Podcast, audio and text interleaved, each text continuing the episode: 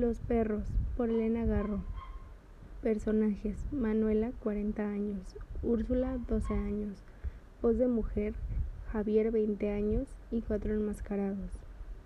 Interior de una choza en un pueblo de México, en primer plano, extendido sobre la cama de otates, un traje rosa de jovencita, unos zapatos negros y unas medias negras.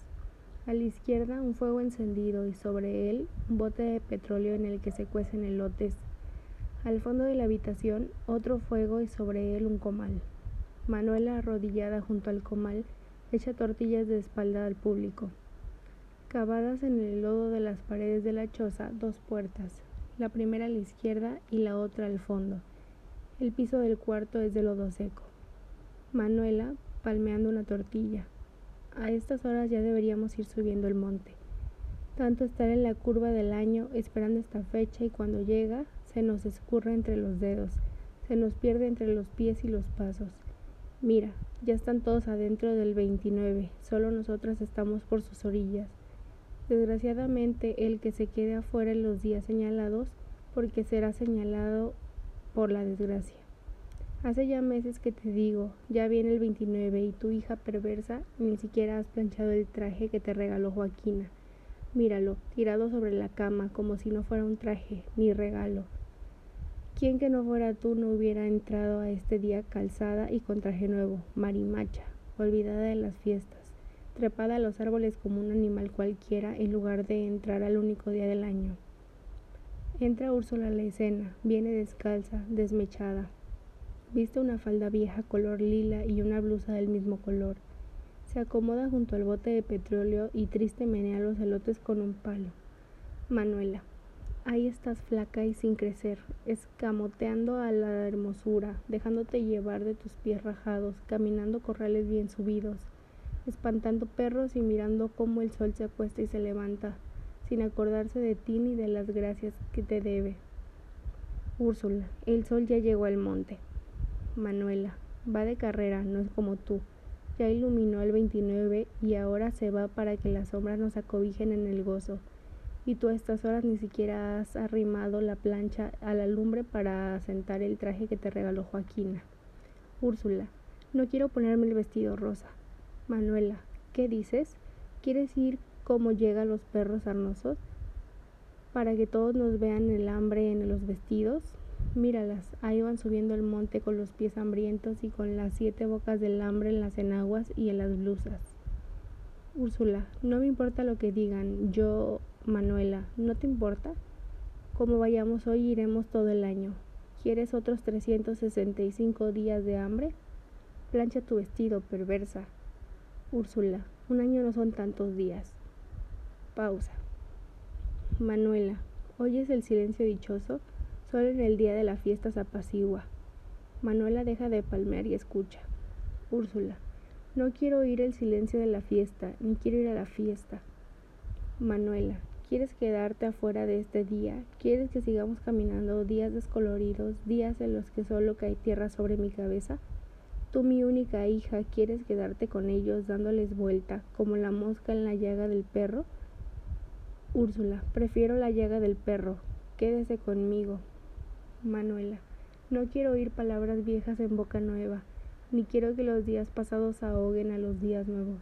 Hija, plancha tu vestido. Hace años que me pides uno de ese color y ahora que lo tienes lo desprecias. Úrsula se levanta y se acerca al vestido y la acaricia. Úrsula, no lo desprecio, mamá. Mire qué bonitos reflejos tiene. Parece un charquito cuando el sol lo ilumina. Manuela, anda, plánchalo y póntelo. Manuela se levanta echa unos leños a la lumbre y vuelve a arrodillarse. Úrsula, lo voy a planchar, es muy bonito. Manuela, hay que entrar con pie nuevo y vestido nuevo en día nuevo. Úrsula, todos dirán, ahí va Úrsula Rosales como un espejo. Manuela, en el monte ya están las enramadas. A las doce de la noche se descorrerán los velos y veremos los días rojos que nos aguardan. Cuando lo veas en fila subiendo hasta los cielos, échate encima de ellos y agarra uno, el que más te guste y en el que escribe lo que quieras que sea tu vida y así será. Úrsula, a mí no me gusta el 29. Manuela, ¿cómo? ¿No te gusta San Miguel? Cállate, no tienes el poder. No digas lo que no debe decirse. Úrsula, y la feria me da miedo. Manuela, ¿miedo? ¿Ya vas a comenzar? Úrsula, ¿usted nunca ha tenido miedo? ¿A usted nunca la ha acechado un animal? Manuela, hoy no es día para el miedo. Hoy hasta don Blas el ciego va caminando de la feria. Solo tú y yo estamos aquí hablando en lugar de festejar el día glorioso. Úrsula, yo tengo miedo, el pueblo está lleno de agujeros. La feria también está llena de agujeros, no quiero ir. Manuela, exasperada. ¿Miedo de qué? Úrsula, ya se lo dije, pero usted de nada se fija. Manuela, me fijo en que no oyes nada de lo que te digo, prefieres oír lo que dicen los otros. Úrsula, ¿y a usted no le daría miedo lo que dicen? Manuela, ¿quién es? ¿Jerónimo? Úrsula, cállese, no lo nombre. Si a usted le dijera lo que me dice a mí y la mirara como a mí me mira. Manuela, no es a ti a quien mira, no estás en edad de merecer. ¿Quién ha de fijarse en ti si todavía no has crecido? Has de querer que le lleves recado a alguna de las muchachas, tantas que hay, todas frondosas. Ahora las veremos debajo de la enramada. Úrsula, no, yo se lo pregunté y me dijo, Manuela, no lo repitas, mejor plancha tu vestido. Pausa. Manuela, ¿oyes? Ya se van todos. Nos llevan buena ventaja. No vamos a vender nada, tan largo el año, tanto esperar para que las horas se nos vayan en palabras. Tú tienes la culpa. ¿No te fastidian las hambres? Si nos apuramos podemos vender, sacar dinero y agarrar un día bien rojo. Voz de mujer llamando fuera de la choza. Manuela, Manuela. Manuela, ahí vamos. Úrsula está planchando su vestido. Voz de mujer. Manuela. Manuela sale. Úrsula se acerca a su vestido y lo contempla. Luego coloca la plancha sobre las brasas y extiende el traje en el suelo sobre un trapo. No ha visto que su madre ha salido por la puertecita del fondo. Úrsula. A Joaquina le ha de sobrar el dinero. Mamá. Jerónimo se me aparece detrás de las piedras. Y si ahora en medio de la gente me pierdo de usted, va a venir a decirme de cosas y mirarme con sus ojos borrachos. Entra Javier por la puerta de la izquierda. Javier en voz baja. Úrsula, Úrsula sobresaltada. ¡Ay! Javier, soy yo, nada más soy yo. Úrsula, primo Javier, qué susto me diste. Javier, vengo de pasada antes de irme a la fiesta. No me podía ir sin venir a decírtelo. Úrsula, ¿decirme qué? Javier, hay veces que es bueno decir las cosas. Úrsula, ¿qué cosas? Javier, las cosas que se oyen. Úrsula, ¿y qué se oye? Javier, pues yo estaba recargado en la esquina cuando pasaron y los oí, los oí clarito y me dije, voy a dar una vuelta a ver si confirmo lo que oí. Y me fui al tendajón y me quedé platicando con Ignacio mientras él me iba diciendo cosas, yo iba oyendo lo que decía. Por eso vine, yo me dije, voy a contárselo a mi prima Úrsula y aquí estoy. Úrsula. ¿Y qué se decía, primo Javier? Javier, se decía que Jerónimo te va a robar esta noche. Úrsula, ¿y para qué me quiere robar? Javier, bajando los ojos. ¿Para qué? Úrsula, sí, ¿para qué? Javier con los ojos bajos. Te quiero para mujer, así lo dijo. Úrsula, ¿para mujer? ¿A mí? Úrsula deja de mirar a Javier y parece que va a llorar. Javier, así lo dijo. Me gusta la mujer tiernita, no me gustan las macizas. Ya se habló con los tejones y ellos quedaron conformes en ayudarlo. Tú sabes que nunca falta quien te ayude en los caprichos. Y Jerónimo anda encaprichado, le salían vapores por los ojos. Úrsula, primo Javier, ve y dile que me deje aquí en mi casa.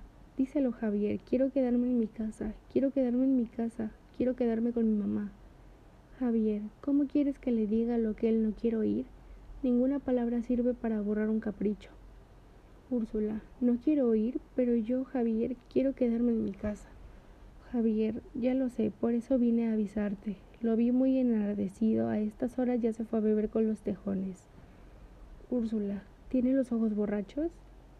Úrsula se suelta llorando. Javier, sí, bebe para emparejarse las fuerzas. No es tan fácil robarse a la cría. Algo le ha de decir que anda torcido en sus deseos. Úrsula, ve y dile que me deje aquí en mi casa. Úrsula se sienta en el suelo y llora. Javier, serían mis últimas palabras y a ti de nada te servirían. ya es hombre hecho, ya trae sus designios formados. ¿Quién puede entrar en sus adentros? Mis palabras rebotarían como piedras sobre piedras. Fíjate que ya hasta trae los harapes con los que te van a envolver. Úrsula, ¿y para qué me van a envolver? Javier, para atajarte los gritos. Vamos a suponer que tus gritos atraigan gente. Al malhechor le gusta el silencio y Jerónimo no quiere equivocarse en la maldad. Úrsula, entonces, ¿qué? Si me agarran me quedo calladita, no digo nada. Javier, nada. Úrsula, no quiero que me agarre, Javier, dile que me deje con mi mamá. Javier, de muy buena, de muy buena voluntad se lo diría, pero son cinco, y a la noche tirado entre las piedras con los pulmones reventados, ¿para qué te serviría? Úrsula llora, para nada. Javier, ¿dónde está tu mamá? Úrsula, la llamo Benita. Javier, no te desarrimes de ella. Ya está cayendo la noche, sería mejor que se fueran yendo. La gente va de salida y no es bueno que se queden tan solitas. ¿No te has fijado que cuando uno se encuentra solo, los gritos se juntan en los rincones, los ojos enemigos se pasean por las paredes y la voz mala te aconseja? Váyanse entre la gente. ¿No has oído cómo huyen las pezuñas del demonio cuando somos muchos? Úrsula coge su vestido y lo extiende febril sobre el suelo. Úrsula, sí, Sí, cuando estoy sola en el corral y empieza a caer la noche, el guayabo me llama con su voz de ancianito, Úrsula, Úrsula. Y me bajo del árbol y corro a arrimarme a mi mamá y a sus amigas. Javier, ¿ves? Con la misma voz del demonio llamó a Jerónimo y se le plantó el capricho en el corazón, y esta noche anda muy cerquita de él. Por eso no busques la soledad. ¿Para qué vas a desafiar las palabras que crecen en el oscuro? Úrsula, ahora me apuro y me voy a la feria con mi mamá. Javier, no lo planches, póntelo así. Úrsula, se enoja mi mamá. Úrsula sopla a la lumbre para avivar el fuego y que la plancha se caliente pronto. Javier, no digas que fui yo el que te avisó. Úrsula, ¿por qué? Javier, ¿cómo que por qué? Yo te dije que hay palabras más peligrosas que un cuchillo. Ahora Jerónimo y los tejones están viendo y hablando. En cuanto junten sus pensamientos se van a callar. Ahora dice las palabras terribles y cuando las hayan perdido el miedo, vendrán. Por eso yo vine con sus palabras en mi boca y no quiero que las repitas, sino que te vayas. Úrsula, miré con mi mamá en medio de la gente, subiré a la enramada y agarraré un día de suerte. ¿Qué día vas a agarrar tú, primo Javier? Javier, cada día de San Miguel agarro uno distinto. Cuando bajo del monte lo pierdo. Se me va de las manos como un cohete. No soy hombre de suerte. Nací para la tristeza y a la tristeza me quedaré. Hoy en la noche voy a agarrar el primero de diciembre. No te gusta ese día, yo lo veo como una lanza. Úrsula, cógelo fuerte. Javier, mm, si se quiere escapar, me puede llevar al cielo. ¿Has visto cómo suben los papalotes? Úrsula, sí, se van muy lejos. Javier, así se me van los días que he escogido en otros años. Úrsula, yo voy a agarrar un 17 de octubre. ¿Cómo lo ves? Para mí es una margarita roja y no voy a dejar que se me vaya. Bajaré del monte con el día abierto como una sombrilla. Joaquina tiene una sombrilla, no voy a dejar que se me escape. No quiero ser como tú y como mi mamá. Javier escuchando. ¿Oyes? ¡Qué silencio! Anda, ve y suelta a los perros. Úrsula se levanta, escucha unos segundos y sale corriendo. Vuelve a entrar al cabo de unos minutos. Úrsula. Ya andan sueltos el estrello y el gamuzo. Javier, no tarda la noche en volverse muy oscura. Los árboles están soltando sus demonios y rodeándose de sombras. Úrsula, no me asustes. Javier, y las sombras nos entran en el pecho. Úrsula, Javier, ¿para qué me quiere Jerónimo? Javier, no seré yo quien te quite tu inocencia. Es un grave pecado. Es peor que arrancarle la piel a un niño. A un viejo la sacas de su pellejo como de un vestido. En cambio, el niño está bien pegadito. Úrsula, Jerónimo me quiere arrancar la piel. Javier, eso quiere, dejarte en carne viva para que luego cualquier brisa te lastime, para que dejes tu rastro de sangre por donde pases, para que todos te señalen como la sin piel, la desgraciada, la que no puede acercarse al agua, ni a la lumbre, ni a dormir en paz con ningún hombre. Úrsula ve que la plancha se enfría y nerviosa la vuelve a colocar sobre la lumbre. Se enjuaga una lágrima. Úrsula, mi mamá quiere que lo lleve bien planchado. Javier se asoma a la puerta y escucha. Javier, ya déjalo así. Las casas están apagadas y las voces andan lejos. Baja la voz. Oye, ¿cómo se escucha la mía? Úrsula, en, en voz muy baja, muy sola, muy grande, muy pecadora. Javier, nadie nos oye. Úrsula, y no oímos a nadie. Javier en voz más baja. La voz del hombre en los silencios de la noche es extranjera al hombre. Tiene ojos para ver su fin. ¿Crees que los perros ven venir la muerte con sus ojos? No, la ven con el aullido. Pausa. Úrsula. El estrello y el gamuzo andan alegres. Javier escuchando. Sí, no saben que un rincón está acumulado a la desdicha. Jerónimo la trae dentro de los harapes para que nunca más vuelva a ser niña ni a gozar del agua ni de la fruta, para que nunca llegues a ser mujer lucida y temida de los hombres. ¿Sabes qué es lo de la mujer desgraciada?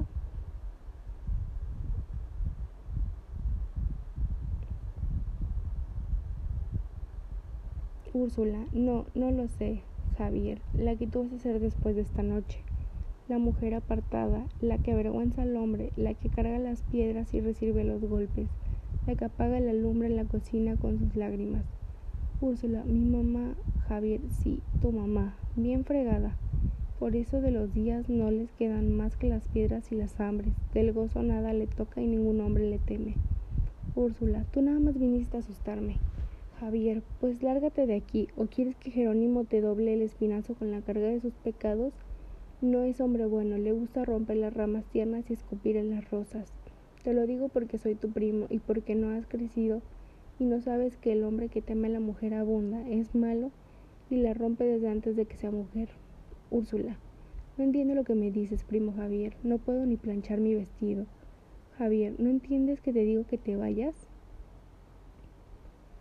La gente sube al monte y los demonios bajan al pueblo sin hacer ruido y están rodeando a Jerónimo, a los tejones. Úrsula, ¿qué busca en mi Jerónimo? Úrsula llora y deja de planchar. Javier, busca cortarte del mundo. Úrsula, díselo a mi mamá. Javier en voz baja, díselo tú, a mí me costaría la vida. Ya me voy, primita Úrsula. Te dejo de tus doce años. Ojalá y mañana amanezcas en los mismos.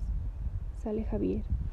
Úrsula lo mira irse y se queda quieta. Manuela entra por la puertecita del fondo, se arrodilla junto a su comal, casi de espaldas al público. Úrsula, mamá, dicen que Jerónimo ya se habló con los tejones para venir a robarme esta noche. Manuela queda inmóvil. Manuela, ¿quién lo dice? Úrsula, Javier. Manuela, no lo digas, no lo repitas. Úrsula, sí lo digo, dicen que anda bebiendo. Manuela, cállate. Úrsula, dice que ya traen los harapes con los que me van a envolver.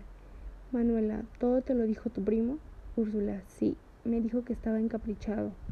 Manuela, ingrato Javier, ingrato, voy a soltar a los perros. Úrsula, ya lo solté. Manuela escuchando, sí, ahí andan retosando entre las matas. Apúrate, ellos no tendrán en compañía hasta que salgamos y luego salíamos con ellos hasta el monte. No creo que Jerónimo se atreva a venir hasta mi casa. Úrsula, apresúrese usted. Mamá, ya no queda nadie, ¿verdad? Manuela, casi nadie, pero no podemos irnos sin la venta. Don Valente todavía no cierra el tendajón. Cuando oigamos sus pasos nos vamos detrás de él con el estrello y el gamuzo. Es bueno que nos quede, no es bueno que nos quedemos aquí solas. Manuela palmea sus tortillas con violencia. Úrsula, ¿para qué me quiere Jerónimo?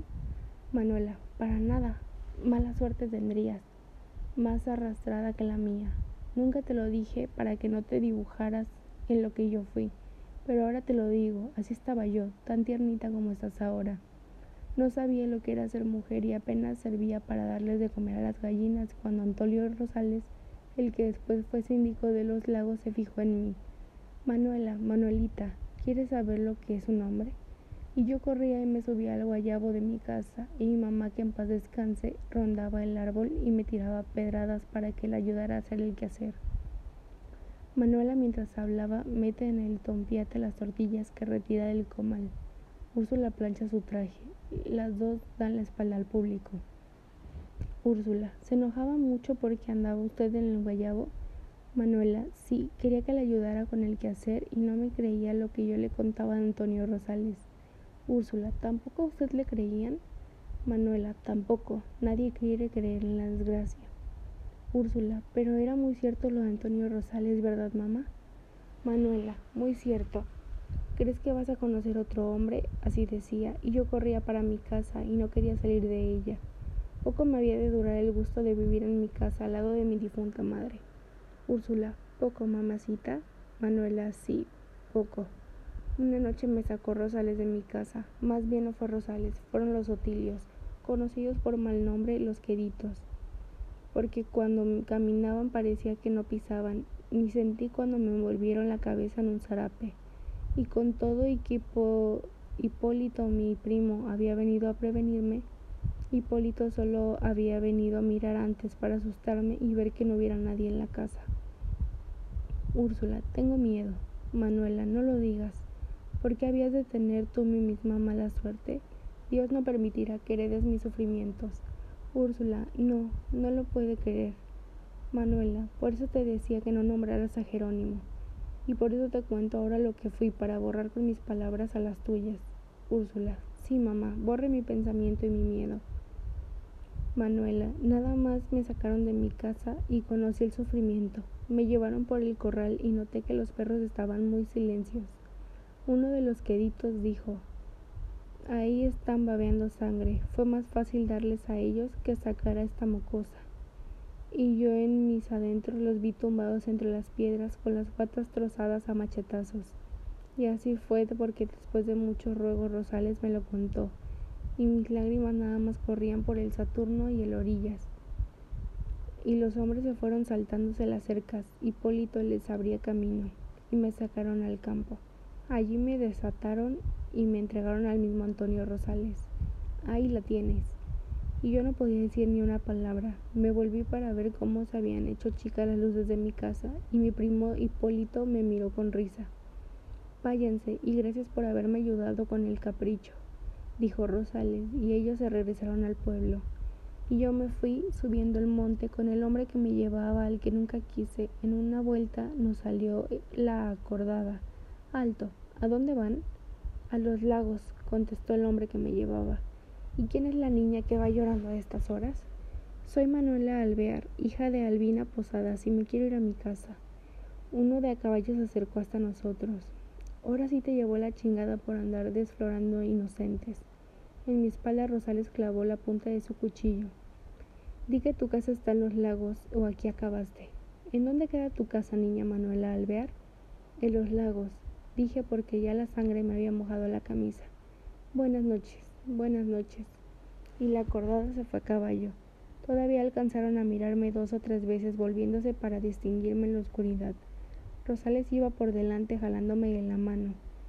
A mí me andará buscando a mi mamá por el lado de San Ignacio, me decía yo, mientras mis pies buscaban entre las piedras. No la veré nunca más. Y se me aparecía su voz llamándome entre los árboles. Manuela, Manuela. Cuando Rosales quiso conocerme se detuvo. Era ya tarde. Entreví que en la cara se le había cambiado. Túmbate aquí, Manuelita. Y yo en vez de hacer lo que me dijo, corrí y le tiré pedradas, y él corrió detrás de mí, y con una piedra más grande me golpeó la cabeza, y ya no supe más de mí.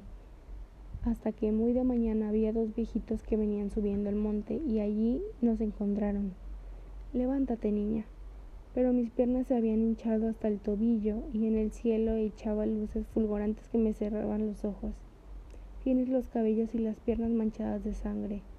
Rosales no respondió, agachado fumaba su cigarro. Los caballos de los viejitos echaban chispas blancas cuando se acercaban a mí y yo entreabría los ojos y los miraba contra el cielo rumboso. Hombre de Dios, y todavía no es mujer.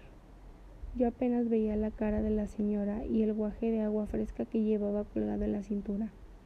No me puedo levantar, tengo la barriga acuchillada. Sí, niña, este hombre te pegó con su machete. Así me consolaban para que yo no perdiera mi inocencia.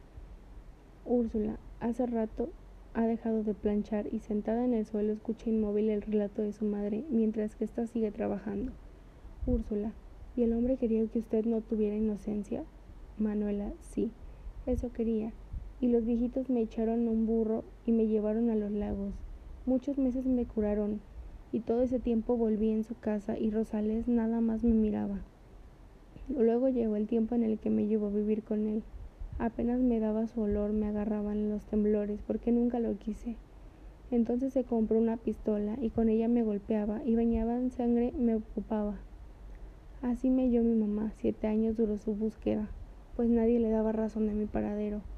Cuando halló estaba muy vieja, con sus ropas y los pies rajados de tanto andar. Ni lloramos, nada más nos quedamos mirando y mientras tristes pensamientos se nos iban y venían. Así será la suerte de la mujer por estas tierras de Dios. ¿Cuántos hijos tienes, hija?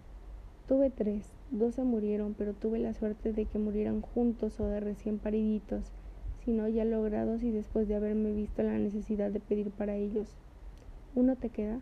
Sí, mamá, esta Úrsula se me ha ido quedando. Salió más recia y ojalá que Dios le depare otra suerte que la mía. Úrsula sentada en el piso contempla a su madre. Esta sigue su trabajo. Por la puerta de la izquierda entran dos hombres de puntillas. Uno le echa un zarape en la cabeza a la niña y entre dos la levantan. La niña se debate inútilmente, la sacan de su casa. Javier asoma la cabeza por la puerta y ve a su tía palmeando tortillas y se va. En el suelo queda el traje rosa, sobre la cama los zapatos.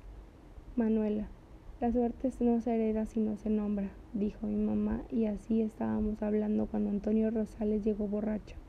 Y si te digo que no nombres a Jerónimo es para que escapes de la desventura de ver a tu madre golpeada por un mal hombre, con las greñas ya blancas batidas en su propia sangre y los dientes rotos saliéndosele de la boca.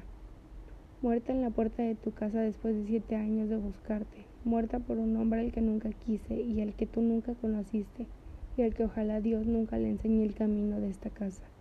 Allí nos quedamos tú y yo solas junto a la muerta, y luego solas hasta acá nos vinimos porque Rosales escapó de la justicia. Manuela se levanta, recoge su tompiate lleno de tortillas, lo cubre con una servilleta de flecos rojos. Se vuelve y no ve a Úrsula. Avanza hipnotizada hasta el lugar que ocupaba su hija. Deposita el tompiate en el suelo, coge el vestido y se queda escuchando. Manuela, qué silencios, qué silencios están los perros de mi casa. Dios permita que no les mocharan las patas. Qué silencios están los perros de mi casa. Telón.